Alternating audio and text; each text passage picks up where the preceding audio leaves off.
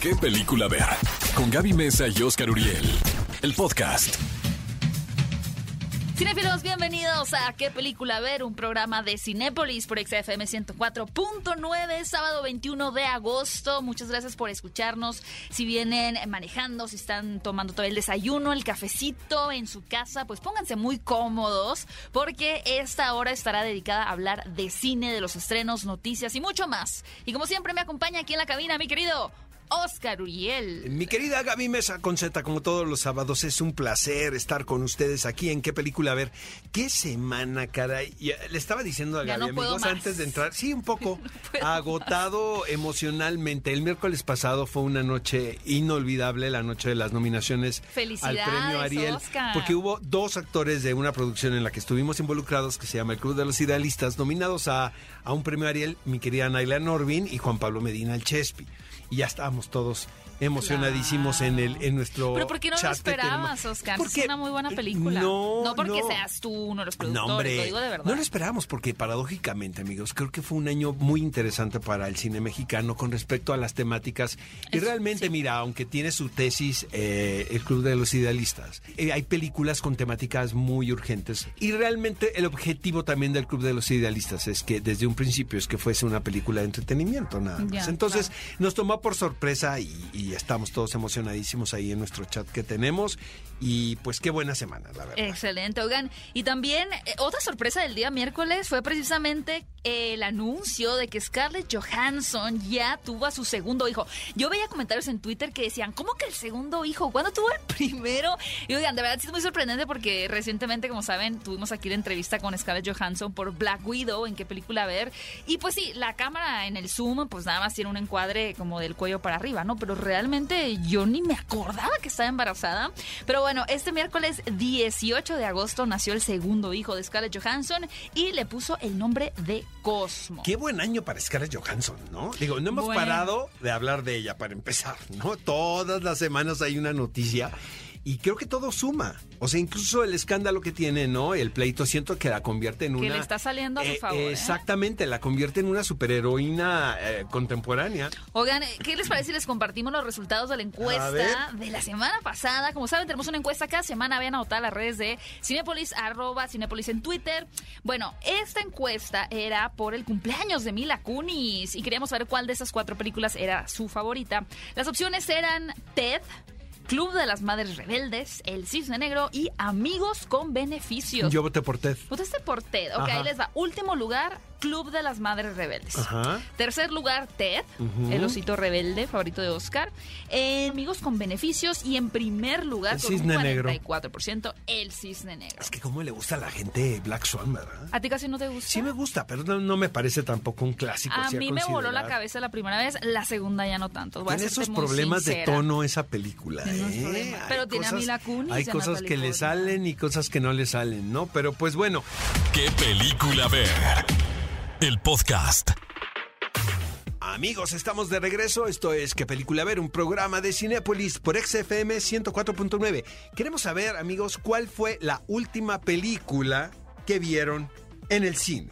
Entonces manifiéstenlo en las redes sociales utilizando el hashtag ¿Qué película ver? Díganos, ¿cuál fue ese último título que vieron en una sala Si les cinematográfica? haya gustado o no, Exacto. usen el hashtag que película ver para poder compartirlo también sus comentarios en el siguiente programa. Vamos con las noticias, Exacto, Gaby Mesa que con Z. finalmente, mi querido Oscar, Johnny Depp ha decidido romper el silencio porque todo lo que tiene que ver con esta demanda con su ex esposa de Amber Heard, eh, que lo han sacado de diferentes proyectos, pues Johnny Depp se había mantenido de cierta manera como bastante callado, ¿no? O sea, no había manifestado como un Pero como que se hartó, ¿no? Exacto, pero creo que lo que hizo explotar, ¿no? Esta, este esta situación fue el hecho de que lo fueran a, reconocer en un festival de cine, que le fueran a dar un- una mención honorífica por su trayectoria y la respuesta que tuvo mucha gente en las redes sociales fue un, oigan, ¿cómo se les ocurre darle un, reconocimiento a esta persona que al final pues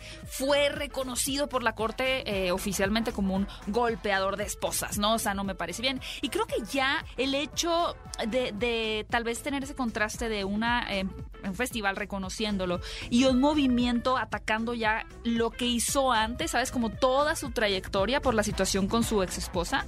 Creo que ahí fue cuando dijo ya no puedo más. O sea, esto ya me ¿Sabes está rebasando. Creo que fue el, ahora sí que la gota que derramó el, El vaso. detonante, Lo de. Minamata, lo del fotógrafo. Él, él hace, una película sí. basada en la vida de este fascinante personaje, quien fue un fotógrafo en la Segunda Guerra Mundial y después tiene una oportunidad de reinventar su vida profesionalmente. Eh, según Johnny Depp, en su mente, Dice que es uno de sus mejores trabajos y la película no ha encontrado distribución en los Estados Unidos. Siente él que lo están boicoteando.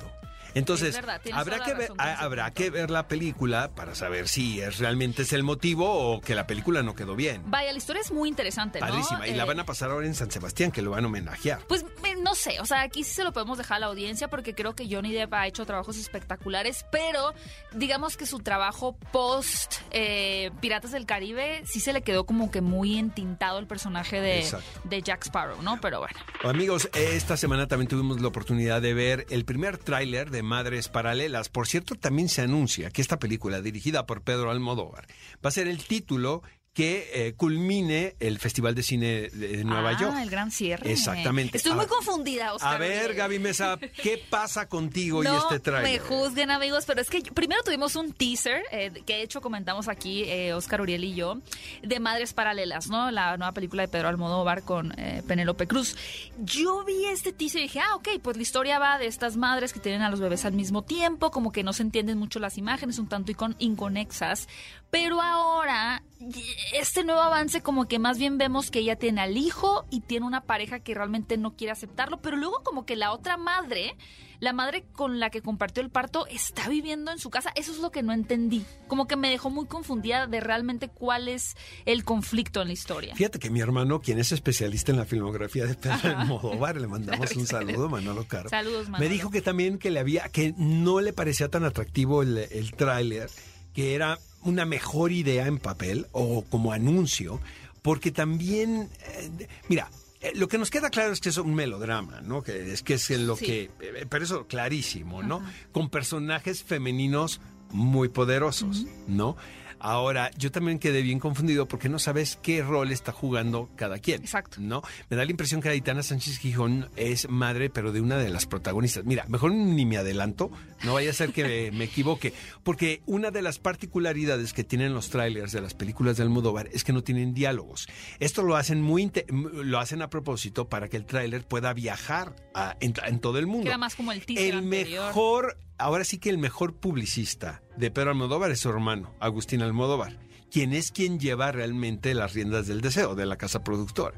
Entonces ellos hacen, están, ellos se han especializado en este tipo de trailers. Eso es importante. Donde no hablan, porque ellos sienten que una vez que hay un diálogo en un idioma que no es el tuyo, te sacan inmediatamente de la convención.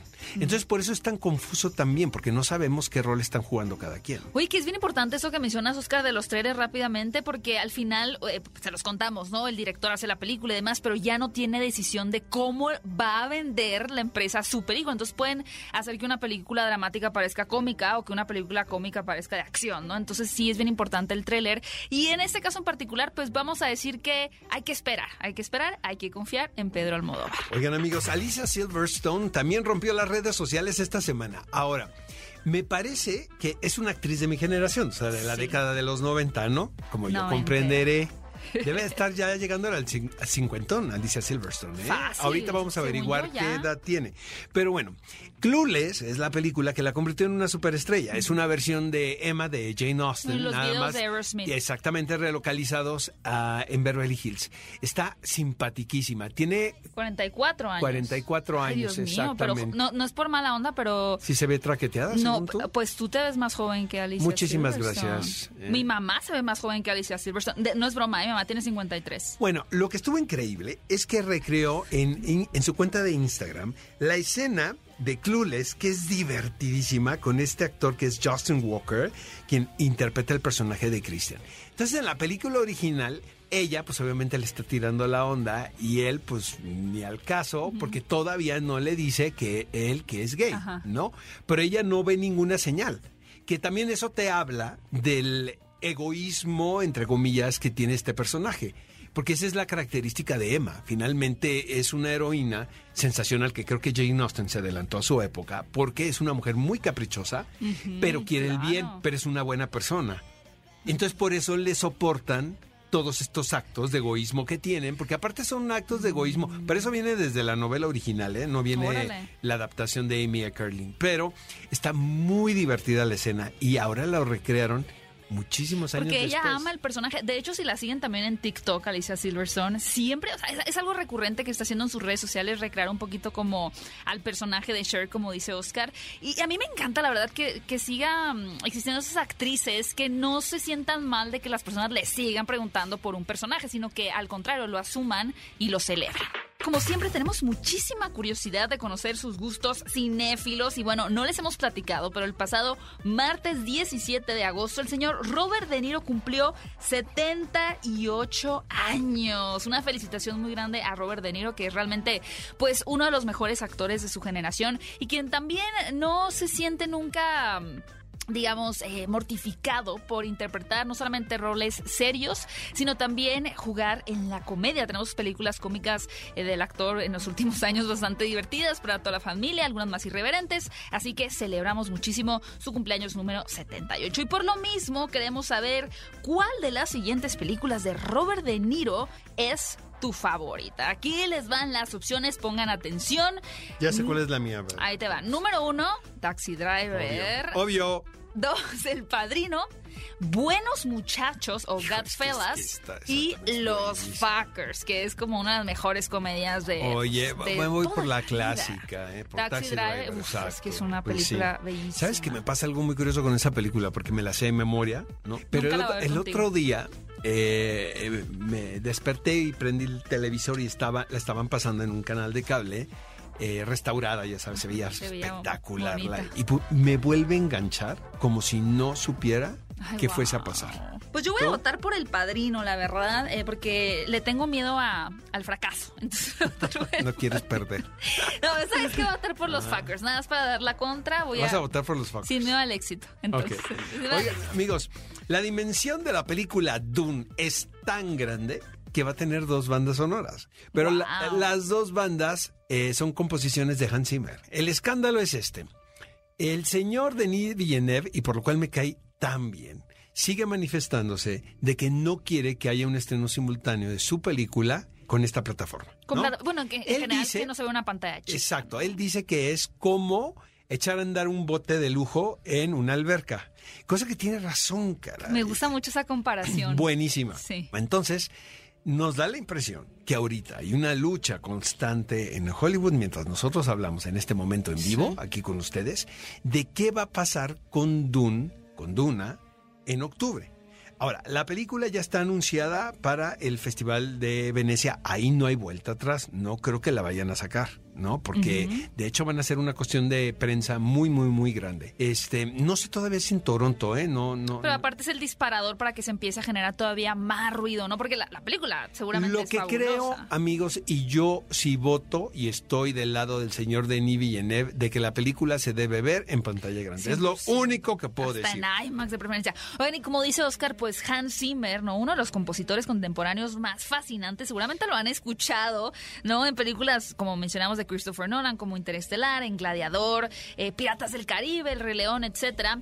Pues va a hacer la composición, la banda sonora para la película, pero también para este libro que se llama The Art and Soul of Dune, el arte y el alma de Dunas, escrito por la productora de esta misma película. Y de hecho, eh, durante el estreno de la cinta o alrededor de esos mismos días, el libro saldrá a la venta. También lo van a poder encontrar en formato digital para aquellos que ya no sean tan amantes de, de las hojas. Pero es bien interesante porque es tan compleja la historia de Dune, es tan intensa que pues decidieron ampliarla de esta manera para poder contar un poquito del detrás de escenas, ¿no? Del arte conceptual, algunas entrevistas. De verdad que este es un acontecimiento cinematográfico y yo estoy de acuerdo con Oscar que vale mucho la pena que se vea en pantalla grande. Amigos, y en nuestra gustada sección, señora, ya siéntese. Barbara Streisand critica la versión de Bradley Cooper de Nace una no, pero sí, sí, ya siéntese, señora. Ya Digo, siéntese, qué señora, mira. ¿no? Mi respeto. Pues sí, pero ya siéntese. Pues, oiga, no. Ya siéntese. Mira, ahí te va. Dice ella que cuando escuchó que se iba a hacer otra versión. Para empezar, no, no. Para empezar, Vamos a esa empe- ni para la empe- original. No, para Para empezar, empezar. ella- no es original la No, versión de no, ella. no es. es. la de 1977. Ya se habían hecho dos versiones, la del 28 y la del 50, y- la de Judy Garland. Pues la de Janet Gaynor y la de Judy Garland. La del 54. Exacto. Entonces, esta es la versión, la tercera de versión. Barbra Streisand Entonces, que la no ande tercera. diciendo la señora, a quien respetamos muchísimo porque es muy talentosa, Claro. que, que- que- que está pasando, ¿no? Dice ella, a mí me gustaba el proyecto cuando Beyoncé era la protagonista, como Sí. diciendo en la cosa de la inclusión, ¿sabes? Exacto. Pero dice, la de Lady Gaga se parece mucho a mi versión. No creo, esto en su mente, porque sí son películas totalmente distintas. O sea, de verdad, hagan, si quieren hacer el ejercicio, hagan. Para empezar, ¿qué tal el afro de Ar- Barbara Streisand en Nace una estrella del 77? ¿No? No, y, y- y justo, mira, es que con ese tipo de películas, Oscar, yo creo que sí son como el reflejo de- del momento en el que está la sociedad, ¿no? Porque como bien dices, la de Barbara Streisand era la tercera película, esta es la cuarta, ¿y quién mejor que Lady Gaga para haber dado Pero vida a aparte ese dice eh, Barbara Streisand que no le, ve, no le ve sentido si la hace Lady Gaga. No le ha de haber gustado que una mujer tan talentosa como Lady Gaga lo haya hecho también. O que haya opacado su versión, porque finalmente la suya era la última y era como Pero la te digo versión. una cosa, bueno, no, la Judy Garland. corresponden, es la- para mí, la mejor Pues de todas sí, es la de Judy la de Garland. Judy Garland. No quedó nada bien Barbara Streisand con ese comentario. Señora, Siento que... ya siéntese. Déjenos sus opiniones, qué piensan de Barbara Streisand en las redes de Cinépolis, arroba Cinépolis, utilicen el hashtag qué película ver y no olviden comentarnos también cuál fue la última película que fueron a ver al cine. ¿Qué película ver? El podcast. Estamos de regreso en ¿Qué película ver? ¿Qué hay que ver? ¿Qué película hay que ver? Lo siento, válgame la redundancia. ¿Qué películas vamos a ver este fin de semana en la cartelera de Cinépolis con nuestras deliciosas palomitas, nachos, refresco, lo que ustedes quieran a disfrutar? Pues para empezar, una película que llega para toda la familia, que es la primera película de Paw Patrol. Estas caricaturas que realmente hipnotizan a los niños. Y a mí me encanta porque tienen un mensaje súper lindo. Son eh, animaciones de más o menos de 10, 11 minutos que nos trajeron ya desde el 2013 y tantos años después, pues al fin llegan con esta película Paw Patrol, la película donde nuevamente nuestro equipo de cachorros favoritos van a, van a tener que enfrentar a un villano bastante interesante. De verdad, yo creo que es un gran momento para que puedan disfrutar esta película con los más pequeños que son fanáticos de Paw Patrol. Así que no se la pierdan. Esta opción familiar en Cinépolis. Y para un público más adulto, bueno, joven y adulto, llega Reminiscencia. La verdad aquí en qué película ver queremos recomendar verla en pantalla IMAX. Es un universo muy particular que es, eh, es concepción de Lisa Joy. Por cierto, tenemos entrevistas con todos la próxima semana. Envidia Hugh Jackman, Rebecca Oscar. Ferguson, Tandy Newton. Rebecca Ferguson con todo, ¿no? Con- en hijo, esta, es la en dio- pero es la diosa, ¿no? Ahorita. La diosa Como sueca. Todos la, todos la amamos. Sí. Bueno, Reminiscencia es una película muy particular porque eh, se puede leer como una cinta de género de ciencia ficción, pero evidentemente pues también tiene vestigios a películas de Hitchcock. Es un film noir desde mi punto de vista y hay una muy buena dosis de romance. No les voy a decir perfectamente de qué va, porque eso es parte del atractivo de la historia, pero en un futuro muy cercano, eh, en, en Miami, eh, está sumergido ah, en el agua realmente por el calentamiento global. Entonces, el- la gente, la humanidad decide vivir de noche porque vivir de día es sumamente eh, cálido, es muy cálido, es insoportable. Y ahí se da una historia eh, donde un detective ah, eh, tiene un, podemos decir, un aparato muy particular que provoca que tú revisites eh, tus recuerdos más placenteros, a dónde quieres ir. Ve- Y de esta manera llenar esos huecos que muchas veces tienes en un recuerdo. O sea, si te acuerdas de algo, pero quieres acordarte de todo. ¿No? Porque es, por ejemplo, dice Hugh Jackman, yo quisiera recordar bien cuando cargaba a mis hijos que eran unos bebés, ¿no?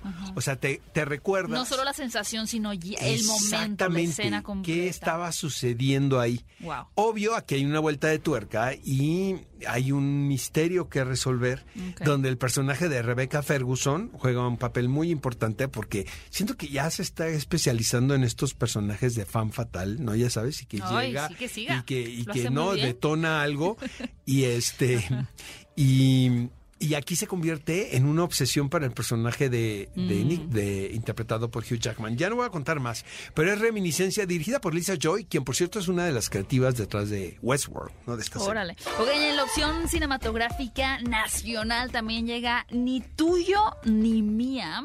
Que yo creo que una de las cosas que me gusta de esta película es que nos plantea esta idea de que no somos nosotros los dueños de nuestra pareja, ¿no? A veces como que esta idea de eh, me perteneces o ahora eres mía o eres mío, pues realmente es- está, está mal interpretado el amor, ¿no? La verdad es que las parejas son individuales, cada persona tiene derecho a, ser libre, cada pareja también tiene su acuerdo, pero en parte la película va de eso, ¿no? De, cómo al final eh, tenemos estas dos parejas eh, diferentes que se conocen por, por azares del destino, por así decirlo, que están teniendo problemas con eh, su respectiva pareja. Simplemente digamos que hay un tema de infidelidad por ahí, por lo cual ellos van a ir en una búsqueda de ellos mismos también, de que a través del tiempo han ido perdiendo la esencia porque han perdido como que este gusto incluso de sus propias pasiones y que eso también ha tenido un efecto, ¿no? Como una reverberación en su pareja y eso ha hecho que se desgaste el amor. Se trata de una comedia romántica, ya sé que la estoy contando como si fuera una super tragedia, pero es una comedia romántica eh, que toca pues diferentes temas de, pareja, de qué es el amor, la infidelidad. Es una película eh, filmada en la Ciudad de México, tenemos por ahí algunas escenas en el Zócalo, pero... Se ve pues, muy lindo el centro, ¿no? se de ve súper lindo el Sí, sí, centro, sí. ya hasta me dieron de... Tal vez el De mudarte año, para allá. De Ajá. tener ahí mi, mi Tu, loft. tu love. Pues no me alcanza. Pero más adelante tendremos, Oscar, ¿verdad? Unas entrevistas exclusivas aquí en Sí, qué está película con ver. nosotros aquí Sandra Solares y la protagonista Alejandra Barros. Oye, de Rusia llega Contrafuego, dirigida por Alexei Nuzhny. A ver, Gaby Mesa Conceta, vayamos por partes, ¿no? Como dijo el doctor Frankenstein. Sí. Es que es una gran producción, o sea, eh, no estamos acostumbrados a ver esta calidad de películas sumamente comerciales, porque no se trata de una película política, no se trata Ajá. de una película de denuncia, ni mucho menos. Es una película que realmente honra la, la profesión del bombero, pero el- lo que me llama la atención es la evidente influencia que hay en esta película del cine hecho en Hollywood. Por eso lo estoy diciendo para bien. Como algo positivo. Exactamente, porque finalmente es un grupo de personajes que forman esta especie de unidad. ¿no? Escuadrón de Escuadrón, es correcto. Y vemos las vidas respectivas, ¿no? De cada uno de ellos, las relaciones humanas que permean en este lugar. Pero sobre todo, ese deseo de servir, ¿sabes? A la comunidad. Pero arriesgando tu vida al extremo. Que recientemente también tuvimos, si recuerdan, y Oscar platicó de ella porque, porque la habías visto, una película con Angelina Jolie, Ujú. que por ahí un poco Me tenía recordé que ver, muchísimo, ¿no? claro. Exactamente. Ujú. Y como bien dice Oscar, es una película... Más ambiciosa está, ¿eh? Mm, Sí. Y con muchos más personajes. Con mucho, y, y Dura que más de dos y horas. sofocante. Yo creo que si ustedes en una casita, en la, en una cabañita en medio del bosque, es como que les puede dar un poquito de pánico. Está muy bien filmada la película. Sí, es verdad, eh, es un poco larga, pero tiene muy buenas escenas de acción y también, ¿no? Estos personajes que van teniendo buenos matices a través de las relaciones eh, de amistad que, que van forjando ahí. Así que les recomendamos, si quieren acción completamente, contra el fuego para ustedes en Cinépolis desde Rusia. Amigos, y en Sala de Arte tenemos un peliculón loco. Qué interesante título, Tres días y una vida de Francia, dirigida por Nicolas Boukrief. Eh, es una, fue una gran sorpresa. Fíjate que desde que leí el argumento de esta película me llamó la atención. Y compraste el libro. Eh, con- es, es protagonizada por Sandrine Bonner. ¿De qué va, amigos? Se va, eh, miren, si me preguntan, es de la delgada línea que divide la culpa de la inocencia. Mm. ¿Qué tan culpable eres de algo y qué tan inocente eres de algo? No podemos contar mucho. Sí, porque podríamos Eh, arruinar miren, un poco. todo, to- lo que les podemos decir es que es la historia de los personajes que habitan en un pueblo eh, en dos épocas distintas, en 1999 y en la actualidad. Y como en 1999 hubo la desaparición de un niño de seis años, ¿no? Nunca se supo qué pasó con ese niño. Obviamente, eh, este tipo de sucesos en un pueblo relativamente pequeño, pues eh, se pintan de Sí, un... es una huella, ¿no? Para Totalmente, es par- forma parte de la historia del pueblo. Exactamente. Cuando las desapariciones aquí en la Ciudad de México, para que te cuento, ¿no? Pero allá realmente sí es antes y después, porque la gente no entiende qué fue, qué sucedió, porque nunca, nunca hubo una pista qué pasó, ¿no? Con este niño. Te cuentan la historia que sucede 15 años después con los personajes que estuvieron involucrados, y esto lo digo entre comillas, con la desaparición del niño. Pero de eso no va la historia, realmente va la historia en qué tan responsables somos de ciertos sucesos que se dan en la vida y que estamos ahí, que y que nos convertimos en testigos o incluso muchas veces en motores de sin querer. Entonces es una película de eh, donde se pone en, tela de juicio, ¿no? La calidad moral de las personas, pero está es, es increíble. Tres días y una vida, la cual podemos ver en salas de arte. Y recuerden, cinéfilos, que también continúa en cartelera un rescate de huevitos, la nueva producción de Huevo Cartoon, por lo cual vamos a tener en este Está- momento... está Angélica- Val está, la- está, en la línea, está ¿no, en la línea señor productor? Vale. Hola. Oye, Angélica, pues muchas felicidades por tu participación en el doblaje de, esta película como Vivi. Justamente estábamos comentando, Oscar y yo, que ha habido mucho ingenio en, la realización de estas películas de, de huevo cartoons, pero pues queremos conocer específicamente qué... qué- ¿En qué consiste tu personaje y cuál ha sido como tu historia un poquito con estas películas de huevos? Pues imagínate, yo ya llevo 18 años trabajando con Huevo Cartoon. La verdad es que es una maravilla formar parte de esta familia porque yo empecé pues desde la primera película. La verdad es que yo era fan. ¿Te acuerdas? Tú te vas a acordar, Oscar. Cuando nos mandaban mails con los huevo poetas. y Pero claro, claro, claro. Así empezaron. Y entonces cuando me dijeron, oye, va a haber una peli, me encantó que fuera una película de animación Ajá. 100% mexicana. Me dio mucho orgullo formar parte de él. Lo que nunca imaginé es que 18 años después estarían sacando la cuarta película, la cuarta entrega, y que además, este, pues lo que han evolucionado estos chavos, la verdad es que da muchísimo orgullo. Sigue siendo una, una película 100% mexicana y además hecha por estos dos genios, porque son un par de genios, la verdad, los hermanos Riva Palacios son un par de genios, saben hacer las cosas, como tú dices, súper ingeniosos, porque siguen teniendo ese sentido del humor que tanto nos gusta a los mexicanos. Y soy prueba fehaciente que puedes ver estas películas con tus hijos y Exacto. tus hijos se ríen de cosas que tú no te ríes y tú te ríes de otras que ellos no se ríen. Tal cual estábamos diciendo eso, Angélica. Es que, ¿sabes qué? Este tipo de eh, libretos pues requieren de un trabajo incluso triple, ¿sabes? Porque lo más sencillo es poder contar una historia.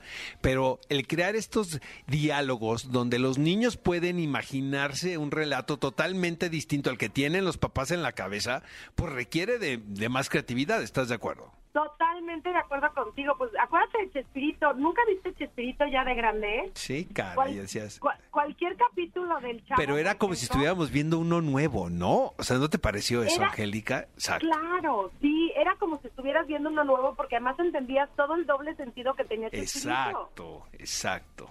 Oye, Angélica, ahora que tienes eh, que, tienes niños y que tus niños también consumen este todo lo que se está estrenando, eh, ¿sientes que hay alguna responsabilidad de hacer ching? Este, eh, ahora, pues la mamá está trabajando en una película animada que probablemente mis hijos vayan a ver y vayan a disfrutar y me vayan a criticar también.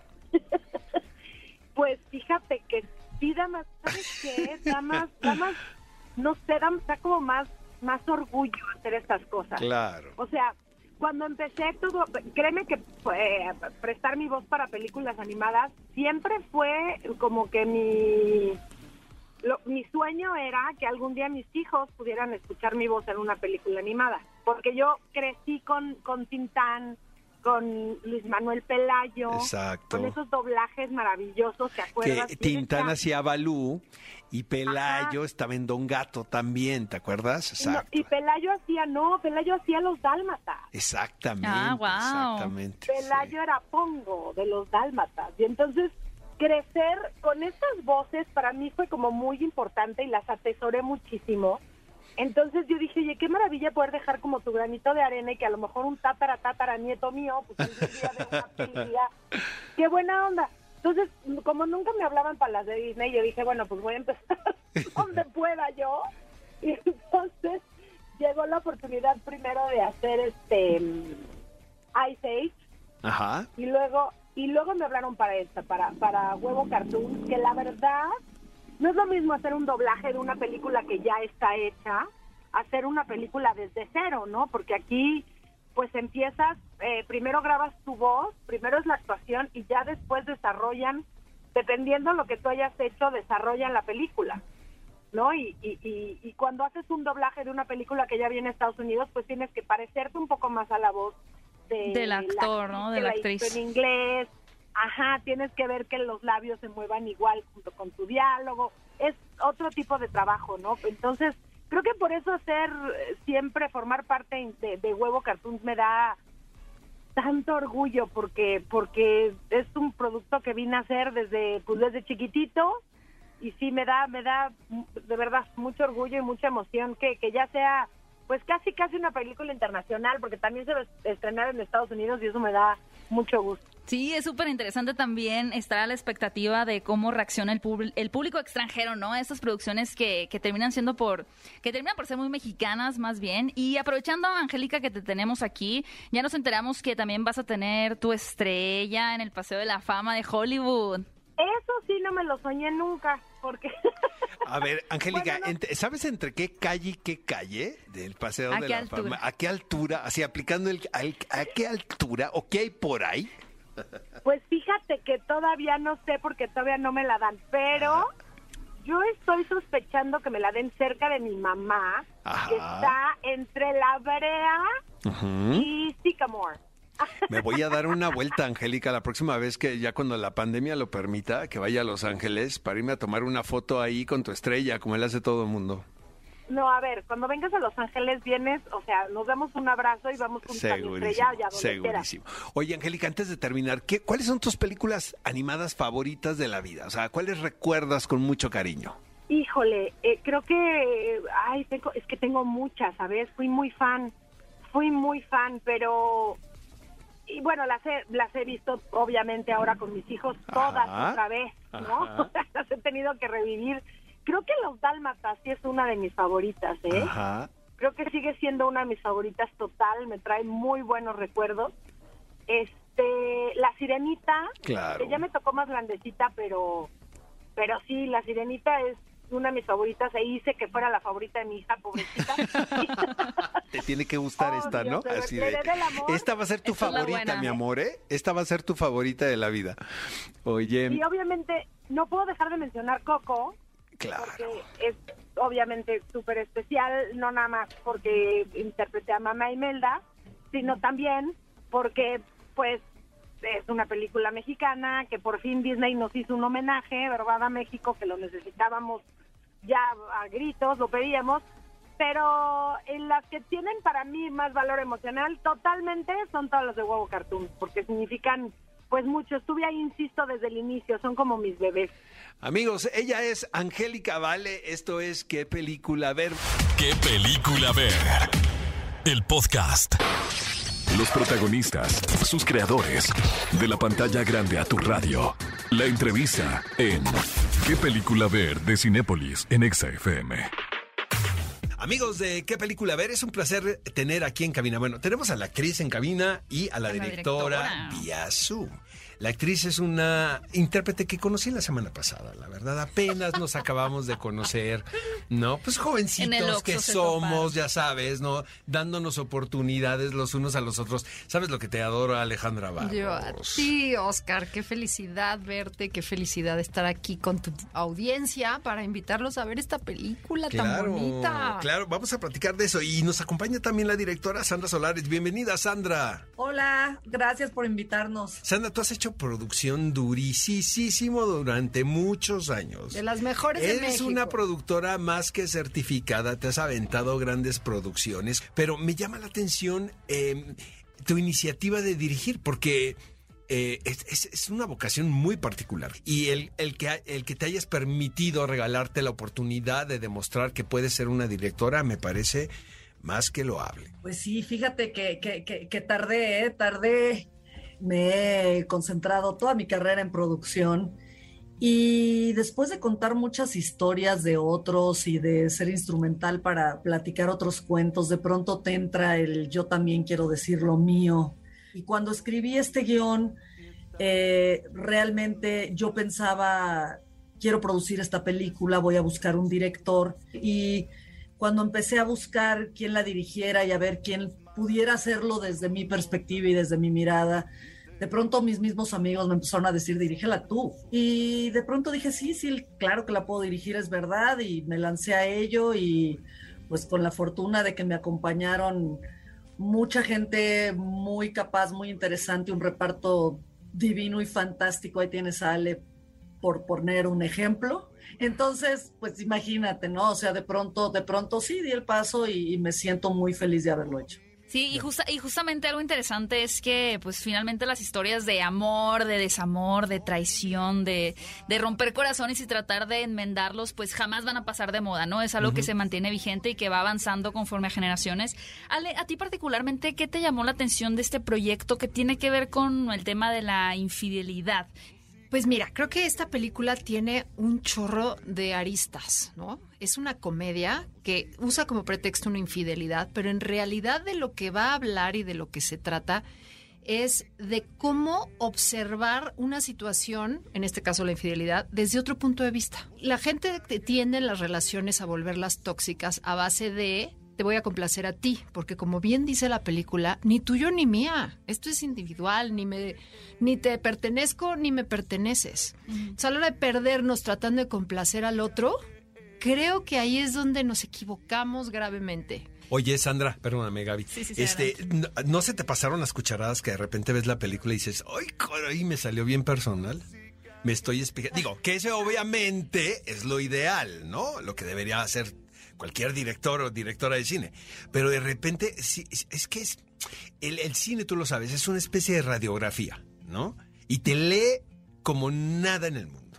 Entonces de repente ves tu película y dices, hijo, se me pasaron las dosis de honestidad. Fíjate que, que, que sí y no. no, no se trata de mí, no es algo que me haya pasado. Digo, evidentemente me ha pasado en la vida alguna cosa, pues, pero no es exacto, ¿no? Son, son, son momentitos, son hilos, son gente con la que, con la que convivo y que quiero y que me gusta. Y entonces, eh, en ambos, en ambos lados eh, tengo, tengo, tengo grandes amistades. Cuando te digo ambos lados, me refiero a esta familia privilegiada de pronto que presento con Amanda y Roberto y a estos otros alternativos bohemios que son Diego y Lía, ¿no? Y, y, y, y en ambos lados yo me sentiría muy cómoda y muy feliz y tengo grandes amigos y de pronto siento como que no conectan.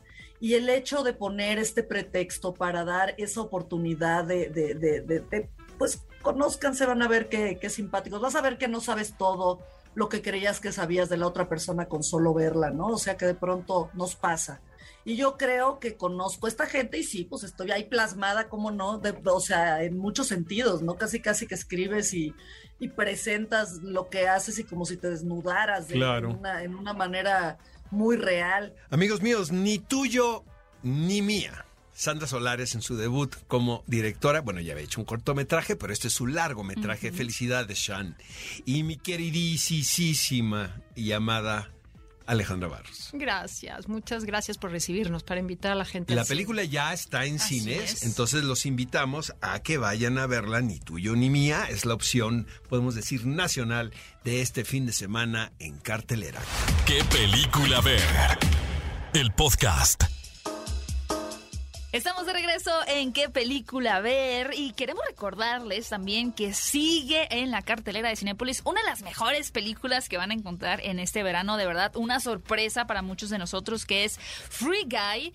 Tomando el control, protagonizada por Ryan Reynolds. Una película que de verdad toma toda la sustancia de los videojuegos y la logra plasmar a la perfección en una película. Está dirigida por Sean Levy. Realmente Free Guy no solamente es para los fanáticos de los videojuegos, sino que también eh, tiene una historia que tiene que ver con la amistad, con las relaciones, ¿no? Entre personas, con unos toques ahí existencialistas al estilo de, de Truman Show. La verdad, es una película con muchísima garantía. Así que no se la pierdan, disfrútenla en el cine que vale muchísimo la pena. Amigos, y en el clásico de la semana tenemos un título de estreno, la verdad. Fue una película de la cual nos percatamos por la actuación de Audra Day, quien por cierto estuvo nominada al Oscar por este trabajo. Y nos referimos a los Estados Unidos contra Billie Holiday, una mujer eh, que tuvo, fue perseguida literalmente por el gobierno de los Estados Unidos porque no le convenía, primero, que fuese mujer. Segundo, que fuese mujer de color. Tercero, que cantara canciones que tuvieran que ver con la represión de su raza. Y cuarto, que hacía lo que le daba la gana, ¿no? Era una actriz que de repente andaba con mujeres, que luego de repente andaba con hombres, que se drogaba, que bebía. Entonces, sí, estamos hablando de un personaje totalmente fuera de contexto en su época. Hay que hacer hincapié, ¿no? Que justamente el gobierno de Estados Unidos la veía como una provocadora, ¿no? No, no, la veía como una artista. Y, e incluso que es bien interesante ver en la película eh, que no era un artista que solamente atrajera a un público en específico, no un público afroamericano, sino que también había un montón de gente ahí aristócrata. incluso quienes la perseguían eran fans de ella, si te Había una relación como de amor-odio, sobre todo en este personaje de Garrett Hedlund, ¿no? que interpreta a él, donde no sabes si realmente la admira o la odia. Sí, porque siento que entra este tema, ¿no? De, de la obra y el artista, ¿no? Donde tal vez eran fanáticos de su música, porque era una gran, gran, gran intérprete, pero como persona estaban en contra de ella, ¿no? Y, realmente es absurdo porque estaban en contra de que ella estuviera tratando de luchar justo por los derechos de los afroamericanos y no solamente de derechos como se está haciendo, claro, al día de hoy, ¿no? Tratando de, buscar esta equidad, sino de, que fueran, em, eh, que, pudieran cancelar estas torturas, ¿no? Que se hacían en, los campos ahí por el sur de Estados Unidos. Y, lo que me gusta mucho también es, es el ver cómo por parte del gobierno de Estados Unidos pues tenían que encontrar una razón para poder... Pero que no es válido que, que hurguen en tu vida personal, ¿sabes, Gaby? Porque básicamente eso fue lo que hizo el gobierno de los Estados Unidos. la excusa de las drogas para poder mantenerla como a, raya, ¿no? Cuando cuántos artistas más, cuánta gente más no había, con todas las drogas por todos lados y en ellos no prestaban atención, pero con ella necesitaban como que esta carta para poder detenerla. Esta película trata de contarnos la persecución de la que fue víctima Billie Holiday. Y también la complejidad de lo que puede ser también eh, convertirte en un icono, ¿no? Porque de pronto se idealiza a estas personas, ¿no? Que, que pues tenían una lucha y que iban con una agenda también a favor de los derechos y, y se suele ver esas personas pues como perfectas y también aquí lo que hace Ellie Daniels es traer un retrato de una mujer que también era perseguida por sus propios demonios, ¿no? Que, que desde niña vivió una vida difícil, pero que a pesar pesar de ello y de sus adicciones y sus problemas, no le impedían de seguir en pos de lo que ella creía correcto para... Amigos, dense esta tarde los Estados Unidos contra Billie Holiday con la gran, gran, gran Other Day. Es una gran opción que podemos encontrar dentro del catálogo de Cinepolis Click. El tiempo se nos ha terminado, Gaby Mesa con Z. Qué gozada pasar contigo este sábado por la mañana hablando de lo que más nos gusta, de cine. Exactamente. Y bueno, cinefilos, los invitamos a que escuchen también el resto de los episodios que van a poder encontrar, ya sea eh, si nos están escuchando desde Spotify o en iTunes. Y si les gusta o quieren que tengamos a otro invitado, por favor, déjenos todos sus comentarios en las redes sociales utilizando el hashtag que película ver. Nos escuchamos en un próximo episodio. Ve a Cinépolis y utiliza el hashtag qué película ver. Escúchanos en vivo todos los sábados a las 10 de la mañana en ExaFM 104.9.